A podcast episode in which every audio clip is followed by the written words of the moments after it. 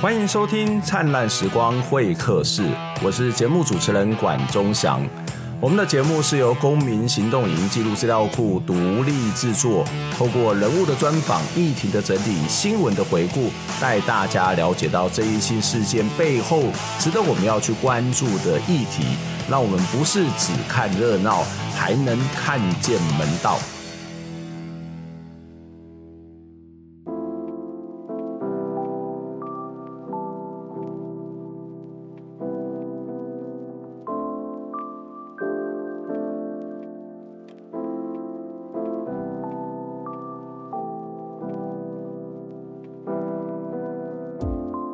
经常收听我们节目的朋友，应该都会发现，我们常常讨论精神障碍有关的议题。一部分是因为我自己的研究跟精神障碍有关。另外一部分，呃，则是我们希望大家可以跟我们一起听见微小的声音。今年在五月的时候，立法院的卫环委员会已经初审通过精神卫生法修法的这个修正草案。上一次的修法是在二零零六年，呃，已经有十五年没有进行精神卫生法的修法。那个时候为什么会修法呢？其实是因为在当时媒体对精神障碍的污名化的报道非常非常的严重，所以我还有一些朋友，特别是我当时是在媒体文化教育基金会任职，那我们一起发起了好几起的抗议精神障碍的行动。那这个行动呢，其实也让很多的人关注，哇，媒体的确对精神障碍的污名化的问题是非常非常的严重。那当然也促成了修法，在条文当中是呃限制了媒体在报道精神障碍的一些不当的用语以及不当的连结。十五年之后，精神卫生法又要再一次的修法，会修成怎么样？那其实很多人都在关心啊，包括特别是有一些。呃，民间团体他们其实对于修法的草案是有一些不同的意见跟看法，所以今天的节目当中呢，我们就要邀请到两位来宾来跟我们谈谈精神卫生法修法的问题。一位是康复之友联盟的秘书长张朝祥，另外一位是台湾精神健康改革联盟的召集人廖福元。呃。好，那非常谢谢两位来一些现场跟我们一起来聊天谈这一件事情哦。刚刚我们其实，在一开始的开场也有提到说，这个精神卫生法事实上回违了十五年，在这个修法，我们知道这个民间的一些团体，包括这个第一线的工作者，或者是这些呃病友家属或者司改团体，也组成了精神卫生法修法民间联盟哦。那呃，当然，在这个修法的过程当中，一定会有一些不同的意见、不同的看法。我们之前也曾经访问过这个精神呃障碍的这个家属来讨论过这个法案的一部分的内容。不过，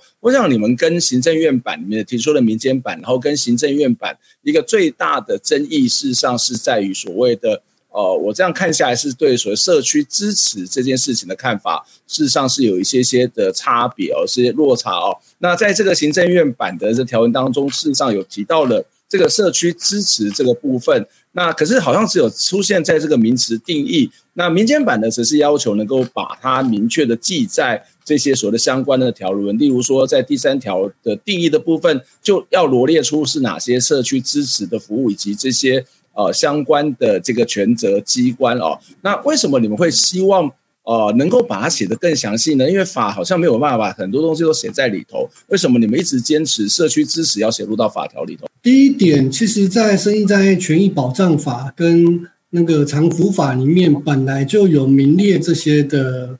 呃社区支持的服务项目，所以这个是本来相关的法令就有的，但是这次的修法却没有采用这个。本来就有的其他类似的法里面的主张，那这也代表一件事情是，呃，这次的修法还是不能够再更明确的去理解人民可能有哪一些的呃服务项目，而且其实现在法里面，呃，不管是第第三条里面讲的社区支持，它是非常，它是二三十年前的的那些呃呃项目，可是现在二二三十年之后了，就是比方说哦。人民每个人都有需要心理的支持，他也没有列在上面。嗯哼。那还有就是那个，其实现在的社会其实也很强调同才的支持。嗯。那我们也看到从同彩里面看到力量，它也没被列进去。然后还有讲照顾者的支持，其实我们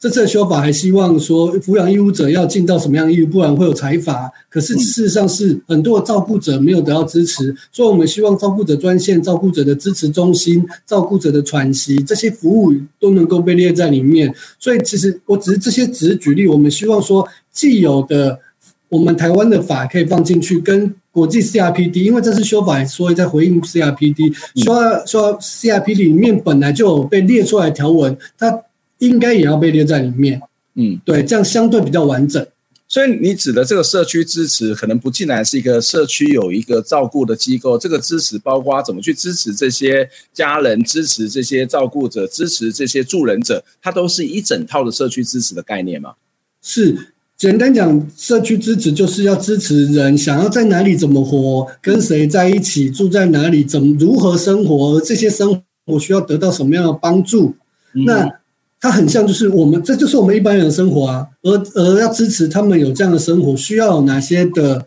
资源，哪些的条件，这就是这样子而已。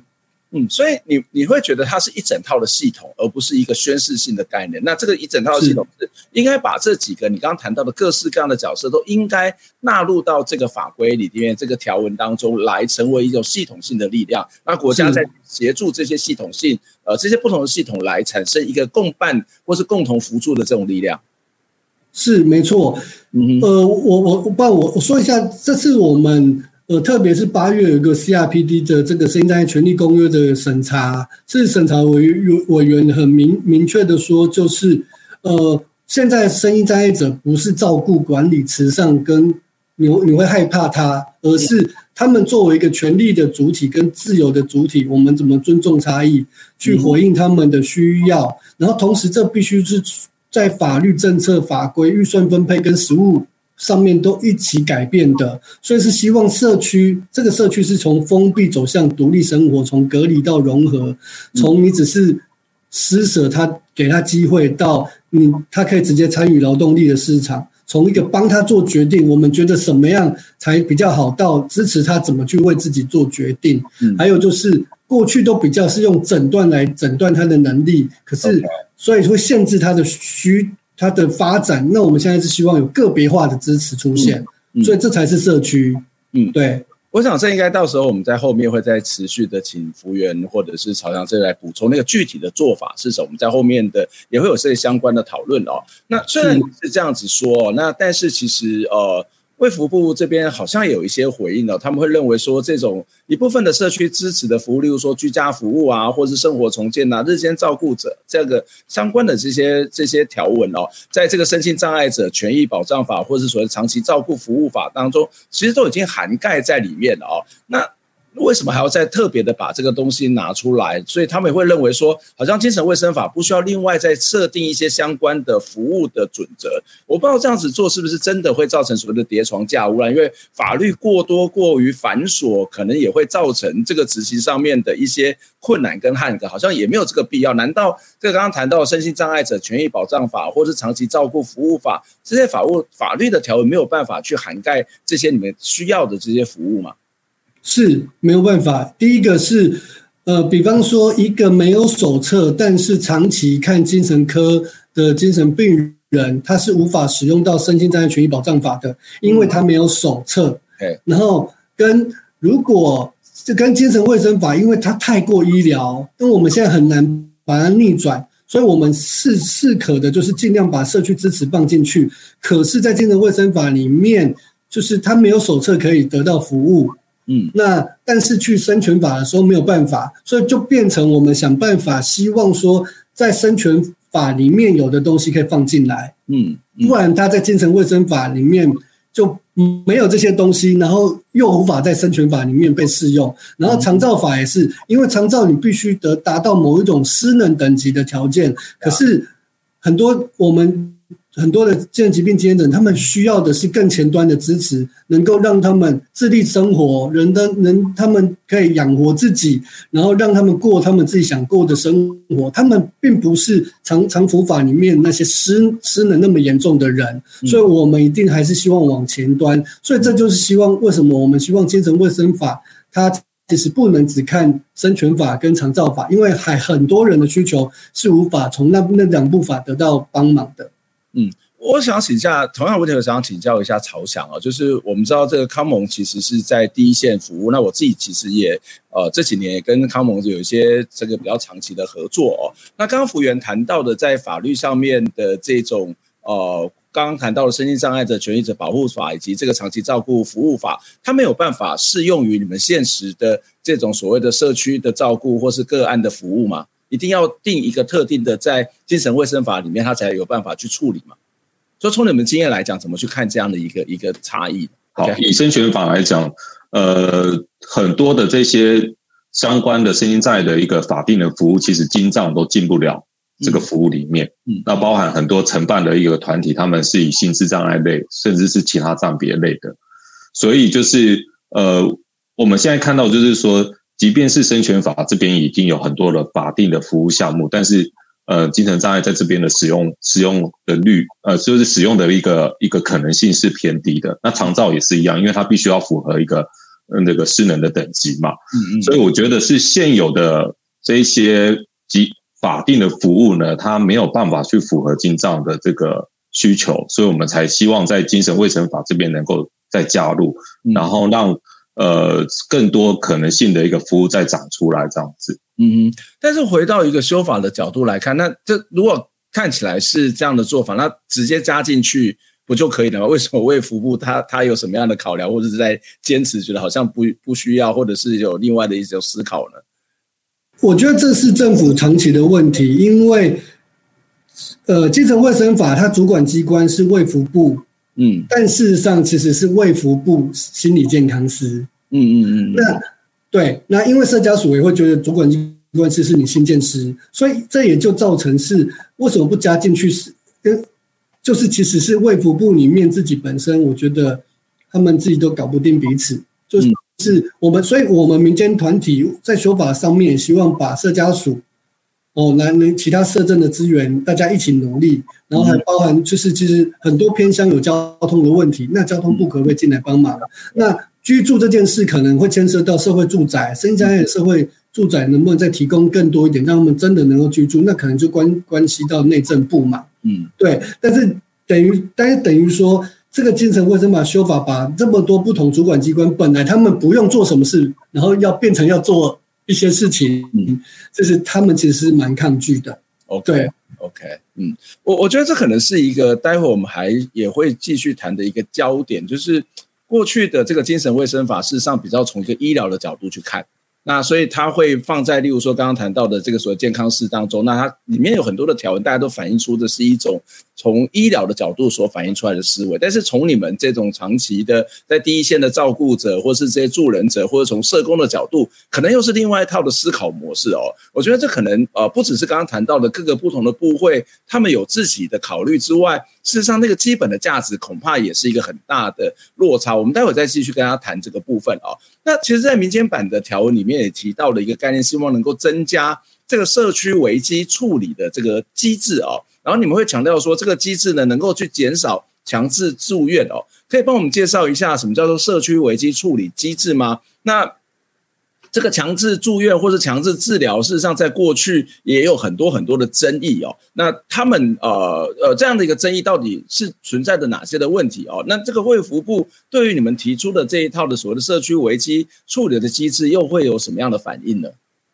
？OK，我先简单讲一下社区危机处理机制。那后来，因为我们在跟各个立委、跟行政官员拜会的状况之下，我们又改成一个叫精神危机前期积极介入措施。但不管名词怎怎么样，其实都是为了希望我们重视的这些法能够被放进去。那我先简简单介绍一下内容，它指的是说。呃，因精神疾病或疑似精神病，所以在压力情境或脆弱状态，让他发生生活的困难，需要其他的协助。那我们怎么度过这个危？我们也希望说，透过社区的支持的方式，去帮助他们度过危机的前期，减减少因危机而造成强制性的、隔离性的急性住院。那我们用什么方式跟内容？这就是我们有一个。希望有一个危机的专线，然后一个可以直接进到家里的危机处理团队，然后可以定定一个稳定的计划，跟我们会有一些危机的喘息中心，还有一个同才的支持，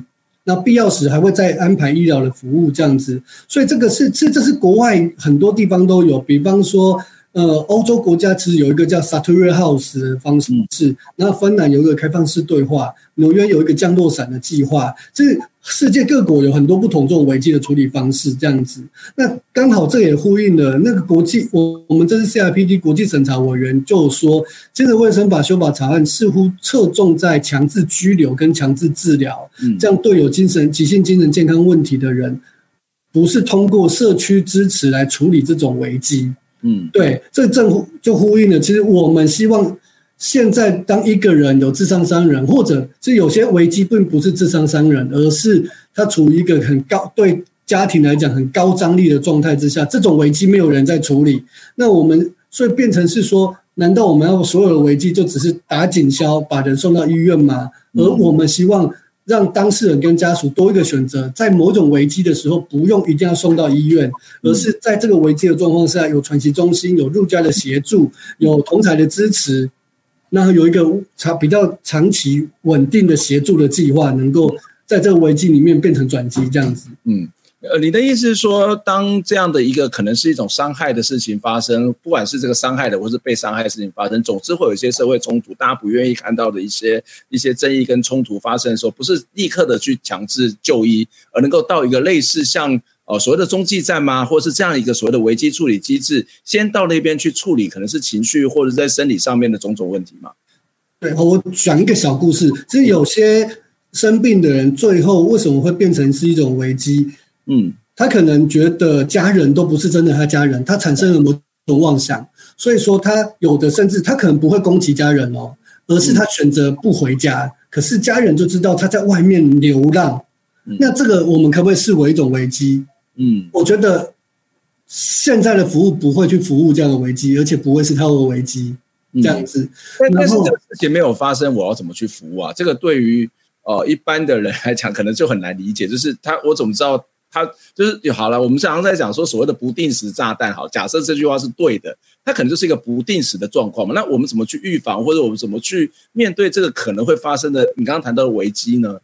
对，所以他其实不回家这件事，代表他可能处于某一种很严重妄想，觉得别人会害他的状况，是他对他来讲是非常不安的。所以，如果我们所以为什么我们要配合一个危机的喘息中心？是他除了他因为就不回家，那我们可不可以选择有一个喘息中心，可以让他至少在生命安全、在生活风险可以很降低的状况之下住到喘息中心？那同时，其实有人陪着他去讨论他的这个被家人，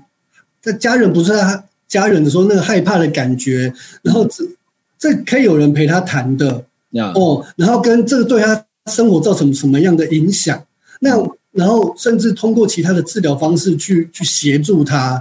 对。但你现在的状况往往是没有等到智商伤人，没有专业可以可以启动，嗯哦，所以我们就希望说，不要等到结果他在都不回家，结果他在外面可能被欺负，或者是他真的伤害别人了，我们再来处理。我们不希望走到这么的前端的方式的状况这样子。嗯哼，我我我我等下有请教朝翔同样的一个问题，就是如果从你们直接在第一线的这个社工的角度，这种强制就医对他们会产生什么样的冲击跟影响？如果没有中间的这种所谓的中继或者是缓冲，或者是相关的在社区的协助机构的话，那这个对他们冲击会是什么？我举一个我自己的亲身的经验，我我以前在呃在台北任教的时候，实际上有一个学生，那他其实也是在。啊，突然间在精神状况有一些可能类似像幻听的这个问题啊，然后就被人家报警啊，报警就直接把他带到医院。带到医院之后，其实也就是想啊，帮他打打这个可能比较能够让他安心的一些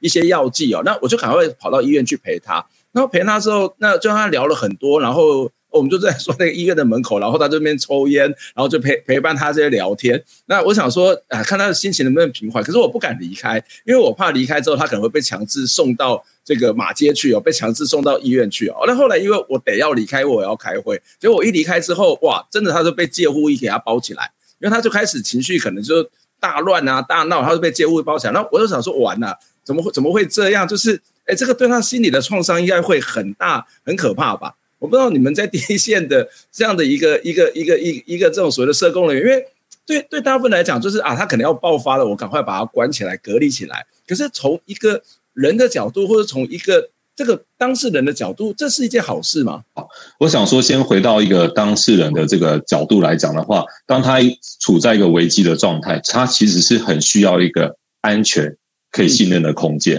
嗯，嗯，那但是今天如果回到医院的这边强制住院的环境，对他来讲是一个很多生活的剥夺，然后包含对呃家人为什么做这个决定，然后把他送到医院这边来。它是一个关系的一个断裂，这样子。那其实我们听到很多，不管是当事人还是家属，都在讲说，当他处于危机这个状态的时候，他们希望还有其他的方式可以帮这个人。这也就是为什么国外他们全部都在发展这个部分。其实强制住院真的是最后一步，但是他们前面有很多像危机处理团队，以及危机处理团队怎么样去协助他，透过其他社区支持的方式，能够让他在社区中就能够稳定危机。那这个是跟我们呃，就是现在国内所理解的危机只能在医院处理这件事情，是很大的一个差别。这样子，所以在像美国降落伞计划的一个危机转机中心，它是尽可能的保持，他可以去工作，他可以去就学。那这但是它是一个危机喘息中心，而且它是没有这种门禁的。那它其实提供的是一种一个信任。我我相信你在疾病的历程当中一样。我们一样支持你，你可以去完成你你生活中想要的事情。嗯，那这时候医疗团队在进进到危机传译中心的时候，其实它会形成一种呃被支持、一个安全的感觉，这样子。所以为什么这个机制这么的一个重要？如果台湾缺少这样的一个机制，那我相信就是不管强制住院这边再怎么回到法官审查这边，他其实很多回到当事人本身或者是家属的需求都没有办法去回应。这些状况这样子，我觉得我觉得你刚刚谈那个很重要的重点就是信任啊，但是我觉得这很难嘞、欸，就是我们一直对这些 呃精神障碍者或者视觉失调充满着恐惧，我我们怎么会去信任？这个会不会得要花很多的时间？会不会就是这个这个法一直一直会卡住的一个很重要的原因呢、啊？来，福原，你再跟我分享。所以说，其实我们希望这个危机处理机制把它放在心卫中心。嗯，社区心卫中心，然后心卫中心平常有一个专线的服务，为什么？就是你如果专线的服务是可以本来就让一些家属跟当事人可以打电话进来的时候，他平常就会建立关系。但你不可能所有发生危机的都都有曾经打电话进来过。可是如果你是曾经打电话进来过的人，他有使用过这样的服务，会比较有信任感。然后当这样子的新卫中心又可以去发展危机服务的时候。它就是可以在一个相对信任的关系里面去处处理危机，嗯，那这也是我们觉得比较完整的。但也像管老师说的，就是像你刚才说那学生的状况，我我会觉得现在强制住院，其实我们只看到当下它的有用，就是当下的危机紧急状况就有用，可是我们看不到事后怎么会发生什么状况。我举一个例，就有一个有疾病经验的就无家者。然后他就曾经是因为生理疾病去看医生，结果不知道为什么什么原因，结果他就被强制住院。嗯哼，因为因为因为其他好像什么精神状况被强制住院，然后他后来他又碰到就医的问题的时候，他现在都不不肯跟社工去看去看医生。对啊，为什么？因为他从此就会害怕，他去看医生的时候，他就会被强制住院。所以这也是强制住院的很多副作用。那虽然我刚才提的是无家者，但是其实很多家属就是他第一次强制住院有用之后，后来他的家人就跟他叠对叠叠对叠，然后嗯，又发现，在就医上面就变成是一个不信任的议题。嗯，那你要说他是没有病识感吗？我觉得也不是，而是他过去在医疗里面强制就医这里面有一个，我觉得有被被报被。被某一种不公平对待的经验，因为他他已经造成他对不是社会的挂号正常人不信任，是他对所谓的正常人也不信任了吧？是，所以这也是强使用强制住院作为一个唯一手段的副作用。嗯，嗯，而且后面他付出的成本不是强制住院，而是我们要花很大力气让他去就医的成本会变得门槛变得更高。OK，对，对，这的确是一个很大的问题哦。刚刚福原有提到所谓的社区的心理卫生中心哦，事实上这个在社社会安全网的第二期的计划里面，事实上也有提到哦。我们先休息一下，我们再来从这个呃社区的心理卫生中心这件事情谈起哦。那到底这个社区心理卫生中心，事实上呃好像卫福部的呃行政院的版本也有提到这个部分，但是你们对他们所设定的层级是有一些不同的看法。我们先休息一下，待会再继续跟大家讨论。不晓得大家听完呃这样一段的节目访谈有没有什么样的想法？就像我在里头一直在强调的一件事情，我觉得一个很大的症结点就是在社区的概念上面。呃，在传统的精神卫生法当中，事实上反映的比较是一种医疗的思维。可是这种医疗的思维，大部分会强调是一种医治，或者是限制，或者是隔离，或者是治疗。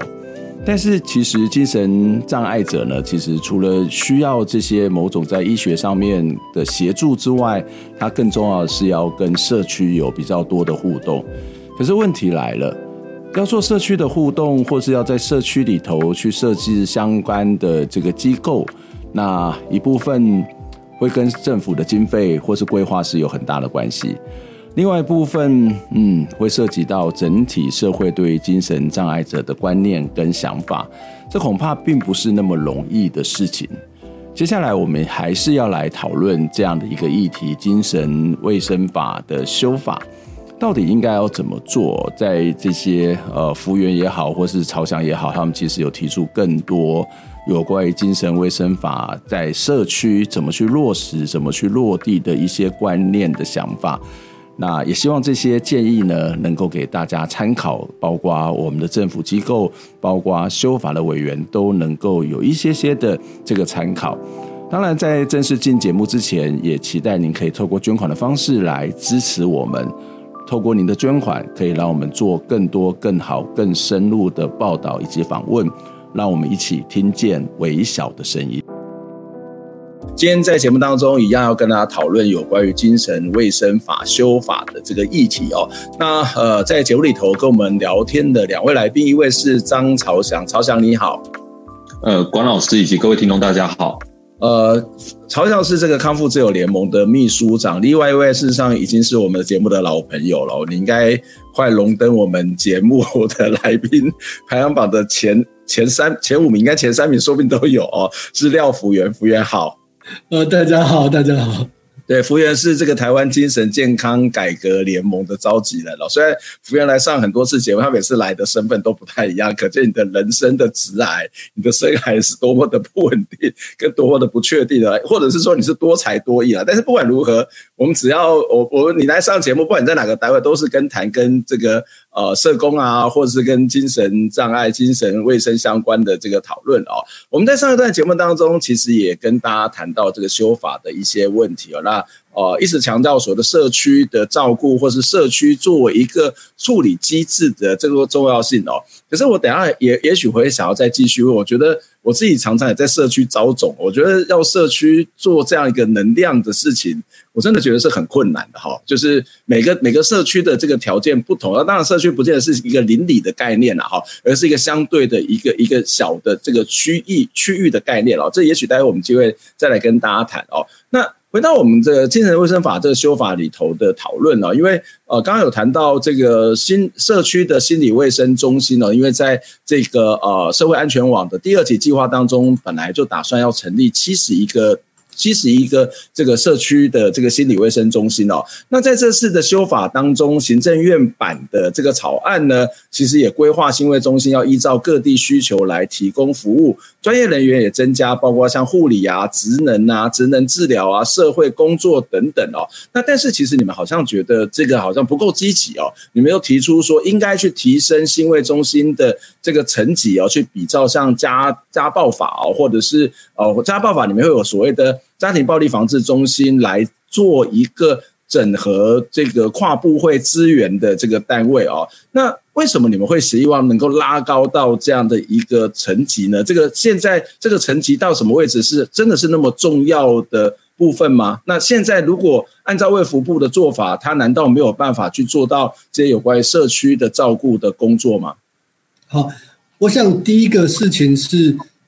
我卫卫福部现在都说，社安网现在要补几千人几千人，他补补上了工作者，可是其实他让工作者都是单打独斗的这件事，就像老师讲的，在社区如果要处理危机，其实它是很困难的。然后第二个层次是，呃，其实现在不管关防员还是新卫社工，你就算补齐的，可是新卫社工不能去调度其他的局处的资源，比方说他。服务的对象需要就业，结果就业的人不理他。他他服务的人需要什么样的呃社服资源，其他人不理他，或者他希望医院帮忙什么不理他，就没有用。因为现在包含就是有些出院医院甚至不让新卫社工进到医院去看他访视的对象啊。嗯，那以家暴法来讲，他就是家暴防治中心，它是类二级主管机关哦，然后跟他可以直接就。那个法里面第第四条就讲，就是各个牵涉到各个那个呃业务单位的时候，你要全力配合。他甚至用了“全力配合”四个字。嗯哼，嗯哼。所以意思说，我我们希望赋予心卫中心的的工作者，他不会只有卫政的人听他，嗯，听他的话。这不是听话，而是跟他合，而是能够合作。因为整个家庭所需要的是一个社区照顾的系统体系，所以它会牵涉到很多不同局处的的帮忙。所以我们希望让工作者他不要只有责任而没有权利。嗯，哦，所以这是第一点。然后同时，他就回应的是整个家庭在社区网络的需求，这样子。所以这也是为什么我们觉得，呃，这次修法为什么要修修到这样的。一个高度的原因，这样子，然后同时是因为我们希望这次的修法把专线服务啊，然后危机也放进来，其实也是希望做到比较连续性的服务。一个家庭如果平常有在服务，当发生了危机，我们又有一个机制能够去去协助的话，其实是蛮好的。然后再加上，其实这次国际审查的委员也提了一个很重要的事情，是在八十六点四的一。要确保能够协调不同部门跟部会局处之间的支持和服务，包含在转衔的时期这样子。所以我们也期待，既然你新卫中心如果它可以是一个社区的支持网络其中一个大个管，那它应该就有一个单一窗口。所以我们也希望新卫中心有一个跟家暴中心一样有一个单一窗口这样子。所以这个是我们的期待。那但还有另外一个更不一样的是，我们希望。心卫中心未来是可以设置同才工作者，嗯，不只是其他专业，而是有一个同才工作者，不管是来接线或者进入到一个家庭，不管是平常还是危机的现场，都能够纳入同才这样子。嗯，那么我我听起来，就是卫福部会有一些不同的看法，是不是预算其实是不够的啊？就是刚刚谈到有两个问题，一个是来自于这个呃，它可能都是一种医疗的思考为主啊，但是对你们来讲是一个所谓的社工的角度来思考。啊，或者说社区服务的角度来思考，另外一部分一定要成立这么多的中心，然后一个什么转衔机制啊，各式各样的社区的服务，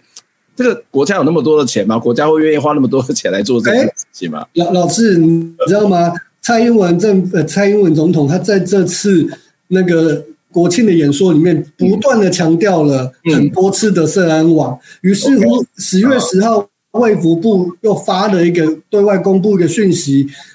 本来的社区新卫中心是七十一处，结果他们说像一百一十九年要达到一百处。嗯，对，所以他们既然可以增加这些预算，代表是他们觉得有钱呢。嗯，所以我然后跟第一从第二点，我觉得我们国家在呃司法精神病院投注了三十多亿啊，对，那服务对，那他只服务了不到三百人，所以我觉得其实是我们国家要把资源放在哪里的问题。嗯嗯，对。你嗯，你的意思是说，国家也不是完全不想要付钱，或者是也不是没有钱，只是说那个钱的分配的方式，从你们来看是有问题。例如说，他们要增加这个刚刚谈到的这个新卫中心的点，那可是这个层级增加也是一种方法嘛？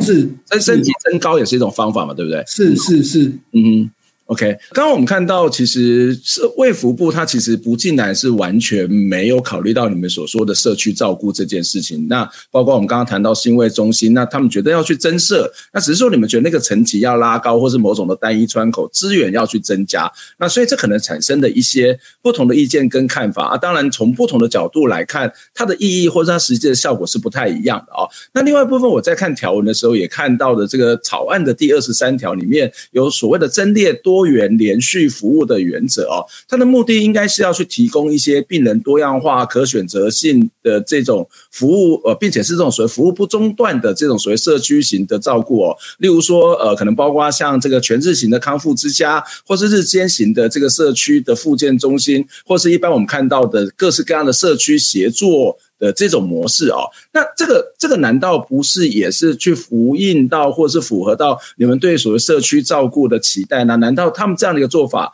跟你们是有什么样的落差吗？我觉得这个跟台湾现在在设计这个社区心理卫生中心的这个思路是有关系的。就是说，呃，其实，在林万亿他在提到社安网第二期计划的时候，他其实有参考很多社区心理卫生中心的一个建制方式，包含美国，包含澳洲。那其实在，在呃美国的社区心理卫生中心呢，它的建制呢，就是包含了这个呃日间的服务哦，就是社区心理卫生中心它有包含日间的服务，有就业的服务，嗯，然后呢也有这个呃就是危机的喘息的服务，以及积极性的一个危机处理团队。那这些都是包在这个区域性的一个社区心理卫生中心。那为什么这么的重要？就是这他把这个层级拉高。这个个管它其实是一个长期的个管的概念。今天一个人出院后到了这个社区之中，应该要有一个社区的一个个管去帮他把这个地区的一个资源连接把它连起来。嗯，那我们现在增列这个条文叫做多多元连续的服务原则，它是把它变成一个原则化，但是它在体制里面并没有把这件事情把它实质的一个。法制化这样子，嗯，所以就变成说很，很很多时候，其实呃，精神呃精神病人他们出院以后呢，他们到了社区端呢，其实他们呃接到当地的一个社区资源，其实是呃很少的，就是说呃他们没有一个资源网络的概念，或者是地图的概念，然后有时候会说这个是社政的事情。哦，比如说你现在要走呃走到居住的部分，那这个可能跟我们康家没有关系，所以。现在新会中心它的建制是呃包在这个卫政体系之下，它没有办法去调动或连接其他的资源，而且是处于很被动的。所以这有我们讲的就是你要达到多元连续的服务原则，呃，尤其是每个精神障碍者，他有可能有就业的需求，他有可能有居住，他有可能有附件的需求。那这些资源网络应该要有统一的一个个管，然后跟他们。做讨论，然后告诉他们，他们可以去使用哪里，也不会因为去使用哪边的资源，我们这个这个这个关系就中断。嗯嗯，好，所以我我觉得这个是对于这个设计这个整个服务体制是其实真的出了蛮大的一个问题。所以为什么我们还是这么强调说，心卫中心它必须不只是要做个管，层级要拉高，然后它应该能够主动的把这些社区的资源都做盘点，做一个社区支持网络，甚至。危机处理团队也可以在行为中心里面，然后再就是这个同侪支持也在行为中心里面，那这样才有办法达到这个多元连续的一个服务原则，这样。嗯嗯，也就是说，你们希望它能够是更具体的落实，而不是只有在一个这种概念上面的一种陈述。那里面还有很多的细节是需要再更明确化的啊。那当然，我们知道一个一个病人好了，或者是一个一个精神障碍的。朋友他们要离开医院，那他事实上他得要有一些的程序哦。那的包括这个在这次的新呃这个精神卫生法里面，他事实上也有提到，就是在三十二条里面有提到说，精神卫生呃精神医疗机构于出院前的应该跟病人来去拟定这个所谓的出院准备计划。这个出院准备计划其实包括了像社区治疗、社区支呃社区的。支持或者是转借转衔计划等等哦，那不过民间版也对这个东西好像有一些意见哦，就是希望能够比照这个身心障碍者保障法的这个部分呢，在病人出院之前，能够邀请这个病人还有家属个案管理员共同拟定这个准备计划。那也就是说，你们觉得？原本的这些好像是由病人跟这个机构去拟定计划是不够的，你要把这个家属、各管员全部都纳进来。为什么你们要这么搞纲？然后而且还要把这个执行的成效纳入到医院的评鉴当中？诶，这个 这个你们会不会这个好像为什么对于现有的做法是有什么意见吗？这个出院准备计划难道是不足吗？为什么还要把这个家属、各管员还要把它纳入到医院的作为评鉴？这这为什么会这样思考？好，那我先我先讲一下，其实，呃，台湾其实目前还有一个问题，就是他们，呃，在住院的天数上面，其实是比国外的多很长很多。嗯，比如台湾的平均的住院天数是两百八十三天，那在澳洲的平均的住院天数是十六天。哇，差那么多！那这这个差距其实来自于，就是说我们并没有在他们入院的时候就为他们做社区的出院准备服务。嗯呀，嗯，那所以这次的这个在 IRC 的这个建议里面，其实委员就直接建议说，应该是要在入院前就来做出院准备服务了。因为因为我们大部分的生活应该是在社区当中，不是在住院中度过。嗯、那如果说我们都已经要做出院准备服务了，那所以社区，特别是行为中心，你未来是做社区的一个个管的转型，嗯，应该是要提前进入到医院端来跟我们的这个，就是我们讲的服务对象也好，或者是我们的这个精神障碍的朋友来做讨论。那其实他会形塑一个什么样的感觉？它是一个。非常有希望感的感觉，就是说我今天出院，其实已经有很多的资源单位，我知道在哪边了，然后也会跟我讨论，我我出院后我可以来做一些什么。那这个这个其实是一个在回到不管是人权角度来讲，人人权的的这个观点来看，他其实是回到说一一当一个人。他的出院已经被准备好的时候，他就不会再担心未来他要再住院这件事情。嗯嗯，因为住院只是一个短暂的做生活的，比如说你有可能真的疾病起伏真的是比较严重，那我们短暂来住个院。但是我们很多出院的一个呃社区支持都开始准备或是构建了，那这样子呢，其实才会对于我们这个呃这个精神疾病患者的这个这种。支持才是，我觉得才是真正的回应到他们的一个需求，这样子。嗯嗯，所以这也是你们觉得应该要把家属跟个案管理员一起纳到这个计划的拟定当中吗？呃，是的，因为大部分他们的回到家中，不管是他出院，他有时候是回到家中，那家属必须要知道在社区中有哪些资源。那过往在医院的一个做法，其实医院很少在做出院准备计划这个部分，嗯，然后呃，当时也没有社区心理卫生中心，所以在医院里面，他们就会比较是以自己体制为主的这种呃精神复健机构来做转型。但是其实现在社区的资源既然都逐步的部件，那社区心理卫生中心也都出来了，那应该要有一个社区支持网的概念，以及资源地图在哪里的概念，嗯，让家属跟我们的就是精神疾病的一个伙伴，他们可以。及时的知道，然后也做好一些准备，这样子。嗯，不过你们在这个条文当中是希望把这个执行的程度成效纳入到医院评鉴里面。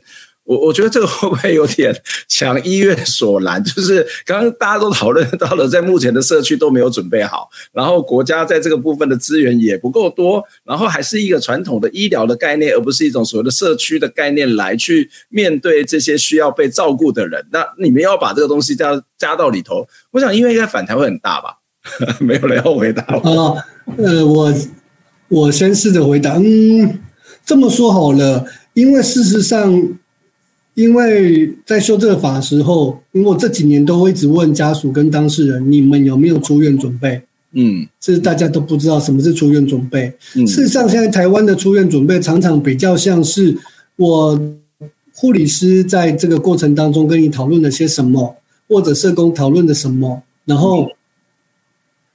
那个家属或者是说呃这样疾病经验者都不知道，正在讨论的是关于出院的准备。哦，他们本人都不知道，很长不知道，多数不知道。那所以说变成，但后来前几年把出院准备金计划纳入健保哦，所以它是有点数的哦。嗯，那但是他们做法却又这么的不积极，因为什么？因为他们出院准备只要建议，他们只要你建议，所以说哦，我建议你去康复之家，我给你个 DM，好像就完成了出院准备。但事实上，比方说我之前认识的一个。纽约的某一个工作，台湾的工作者在那边做工作二十年以上了。他说他们的出院准备是医院在出院的时候必须确定找到社区哪个机构开了转介单，确认那个单位会会接受到这个当事人来这边接受服务，他们会做的很确实啦。嗯，对。然后那为什么我们前面讲的，就是我们会希望。呃，心卫中心的工作者可以进来，因为你在做出院准备计划的时候，有时候住院两个礼拜到一个月，你很难，可能搞不好他们彼此瞧不拢，因为家人可能希望你住康复之家，希望你去哪里，当事人不愿意，那你你很难在住院的时候达成这个协议。但是如果我心卫中心的工作者可以，就算他出院之后继续去跟着讨论这件事，至少家属知道他有困难找谁，当事人也可以找谁。那这这个心卫中心的工作者，他有另外好处是，他不会，呃，他出院之后再去敲门拜访的时候，对方不理他。嗯哼，对，所以我们其实是因为过去的出院准备做的真的非常不确实。然后甚至是工作者是进不到医院的，以至于后面产生医院跟社区出来跟家庭的断裂。这个这个我们的有的剧里面有演过这一段，是没错。那时候我们是刻意的，我我是刻刻意希望有这一段的。对，嗯，对，所以说我我所以我们这么为什么说，也许这是强医院所能，但是同时是把它纳入评鉴，也代表是说。呃，这件事既然已经有鉴保点数了，跟他如果出院准备做得好，代表他医院评鉴分数会高啊。嗯嗯，对啊，某程度正面来讲，就是希望给了钱，好好的做，然后你这个评鉴你做得好，因为它不是一个怎么讲，它是一个柔性的项目。嗯，所以我觉得它不是难做，但是我觉得反推回来，其实是医院人力的问题，对，你不能去确实做，所以。这部分我们的确也希望未来，不管是健保或者是卫福部，有什么样的方式、什么资源投入去支持医院做好这件事。嗯，对，因为我们就希望在不同地方的转型能做得好嘛，所以这是个关键。嗯，对，嗯嗯，OK，我想这个蛮重要的，就是呃，我我当然觉得。一直在谈的是所谓社区，但是如果只有医院要去做这种评鉴，我觉得从医院的角度应该会觉得哇，我还要做那么多的事情。那回到社区里面，也不是我能够去。处理的啊，为那这也就是回到一个我们在讨论说，那到底的社区的机制对不对？因为一直我们一直把它当做是一种隔离，然后把它关起来，好像就没事。那不是这样子，你越关其实是越糟糕。而很好好的，一刚刚谈到澳洲的例子，那只有十几天，那十几天大部分都是在社区里面去度过的，所以这个社区当然会有一些恐慌，会有一些恐惧。可是我们要怎么样？政府怎么样去降低人民的恐惧？很多东西要先准备好，这也就是这一次修法当中非常重要的一些精神跟概念哦。那因为节目时间的关系，我们其实精神卫生法的修法事实上还没有谈完。那我们在下一节的节目当中，也要继续的请两位来跟我们去谈，呃，这个精神卫生法一些修法的一些问题。看看起来这个法有很多是值得要去讨论的，因为从这个民间团体的角度来讲，会希望是一个整体的呃机制的改变，甚至是一个思维方式的改变，所以会涉及到到底谁要去做这个主管机关，或是在这个主管机关当中要包括哪些的。这种相关的执行单位，它可以成为在这一套的系统当中可以协助运作的一种模式，都非常非常的重要。我们今天节目先到这边，我们下一回再跟大家继续讨论精神卫生法修法的问题。谢谢两位，也谢谢大家的收看。谢谢大家，谢谢大家，谢谢。